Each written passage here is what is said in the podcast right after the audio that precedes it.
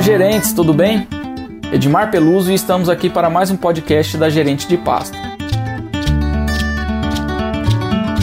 Se você ainda não se inscreveu, não perca tempo. É só clicar no link da bio no Instagram ou na descrição desta postagem e se inscrever. É impossível assistir ao treinamento e não sair tomando melhores decisões a respeito do manejo de pastagem em sua fazenda ou em seu cliente.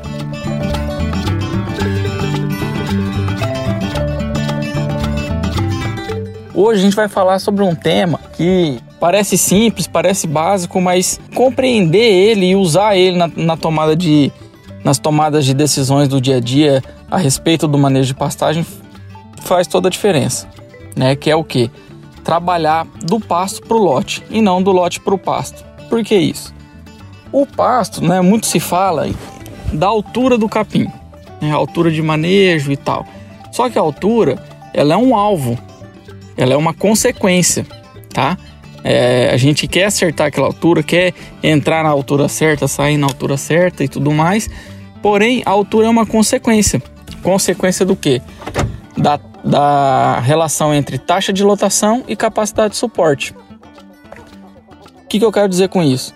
Se eu tenho um pasto que eu vou, eu vou colocar uma taxa de lotação acima da capacidade de suporte desse pasto, ele pode ser rotacionado em quatro piquetes, em oito piquetes, ser alternado, ser uma forma nova, ser adubado, ser irrigado, ele vai abaixar. Você pode rodar todo dia, pode rodar quatro vezes por dia, pode rodar a cada três dias, pode fazer o que você quiser. Ele vai abaixar e vai sair da altura alvo. Por quê? A taxa de lotação está acima da capacidade de suporte, ou seja, tem mais gado do que o pasto suporta. Tem mais demanda de pasto do que o pasto está oferecendo. E esse pasto vai baixar. E o contrário também é verdadeiro. Se a gente trabalhar com uma taxa de lotação abaixo da capacidade de suporte, o pasto vai subir. Da mesma forma, pode ser rotacionado em 4, em 6, em 8, em 12 piquetes, o pasto vai subir, porque tem mais pasto do que a quantidade de gado que tem ali presente. A taxa de lotação presente está abaixo da capacidade de suporte esse pasto vai dar de comer para esse gado, para esse lote, e ele ainda vai crescer, vai começar a ganhar altura e vai passar da, da altura alvo, né? É, a, o pasto vai ficar muito alto. Então, o, o manejo por altura, é, a altura por si só, ela não traz o, o principal, é, vamos dizer assim, a principal informação que você precisa para fazer um bom manejo de pastagem. Porque a altura, ela não é causa, ela é consequência. Ela é consequência de uma correta adequação entre capacidade de suporte e taxa de lotação, ok? Então, assim, gerenciar a altura, ok, sem problema alguma, sem problema algum, mas ela é um alvo. O que você tem que gerenciar para atingir esse alvo é a lotação. É gerenciando lotações para você estimar como, como que está passando é, a, qual foi a taxa de lotação ocorrida nos últimos 30 dias, qual foi o efeito que essa lotação ocorrida causou sobre esse pasto, sobre esse capim, sobre a altura e estrutura desse capim, e, e analisando essa correlação, essa relação, determinar e estimar uma nova capacidade de suporte, né? Que é basicamente o método gerente de pasto. E, ou via, via medições diretas, caso você prefira. Mas você precisa gerenciar essa lotação para ter uma altura alvo. Por que, que isso é importante? Muitas vezes a gente chega na fazenda e ah, numa tentativa de sistematizar a gestão de pastagens ou o manejo de pastagem na fazenda, a pessoa ela fixa, ó, esse módulo aqui de quatro piquetes são para 120 vacas paridas. Eu tenho oito módulos aqui, eu vou colocar oito lotes de 120 vacas paridas. Vai dar certo isso aí? Não vai dar certo isso aí por vários motivos. Uma que o bezerro está crescendo, está mudando a taxa de lotação toda, todo, todo mês vai mudar a taxa de lotação dentro daquele lote. Né? Se você der uma, uma sorte, tiver tudo muito alinhadinho naquele ano, pode ser que ainda fique dentro, né? Que o bezerro vai ganhando peso, vai, vai vindo a chuva, a, a capacidade de suporte vai subindo, conforme a taxa de lotação sobe.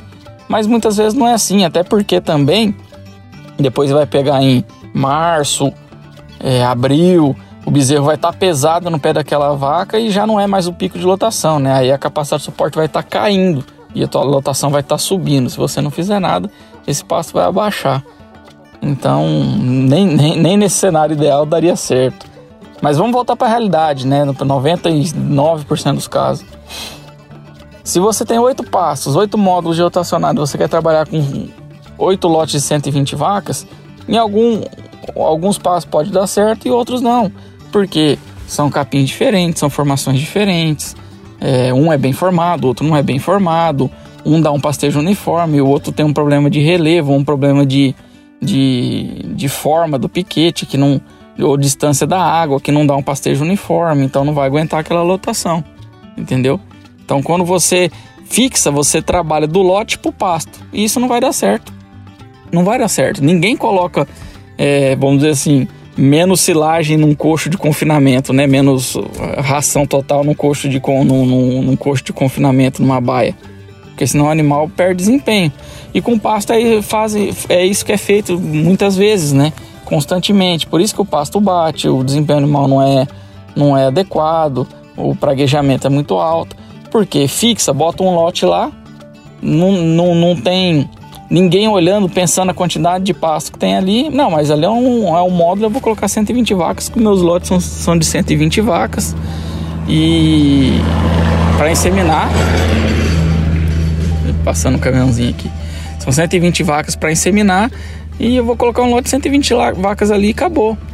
Isso não vai dar certo. Você trabalhou do, do lote para o pasto, isso vai dar problema. Você tem que trabalhar sempre do pasto para o lote, sempre respeitando a capacidade de suporte do pasto é, e adequando a taxa de lotação ali dentro. Então, de repente, tem pasto que aguenta 180 vacas paridas, só que tem pasto que aguenta 80 vacas paridas. E você vai ter que, que sambar dentro disso aí, né? vai ter que distribuir teu rebanho dentro disso aí. Claro, primeiro vem com planejamento forrageiro, você já vai enxergar nos próximos 12 meses, você vai ter um certo equilíbrio entre oferta e demanda para poder é, soltar o manejo, né? Não adianta uma fazenda apertada, você vai só apagar incêndio, ela vai baixar. Uma fazenda muito folgada, você gerencia a sobra até certo momento, ela vai passar também, né? Então é isso. Planejamento forrageiro e manejo de pastagem. Quando você me... gestão né, dia a dia, gestão de pastagem, monitoramento e gestão de pastagem. E quando você pensa em gestão de pastagem e monitoramento, você tem sempre que pensar do pasto para o lote. Porque é o pasto que vai te dizer, ó, que nesse coxo tem tanto de comida, e você vai vir e vai falar: então, se aqui tem tanto de comida, eu vou trazer tanto de gado que vai comer isso. É o inverso do confinamento. Confinamento você tem um, uma quantidade X de gado e você coloca a comida no coxo conforme o lote lá. No pasto não é assim. Tem, você tem que avaliar a quantidade de pasto que tem, de uma forma direta ou indireta, conforme como é o método do gerente de pasto, e colocar a quantidade de gado ali conforme a comida que tem, né? Não tem, não tem o que fazer. Esse é o caminho, esse é o único caminho.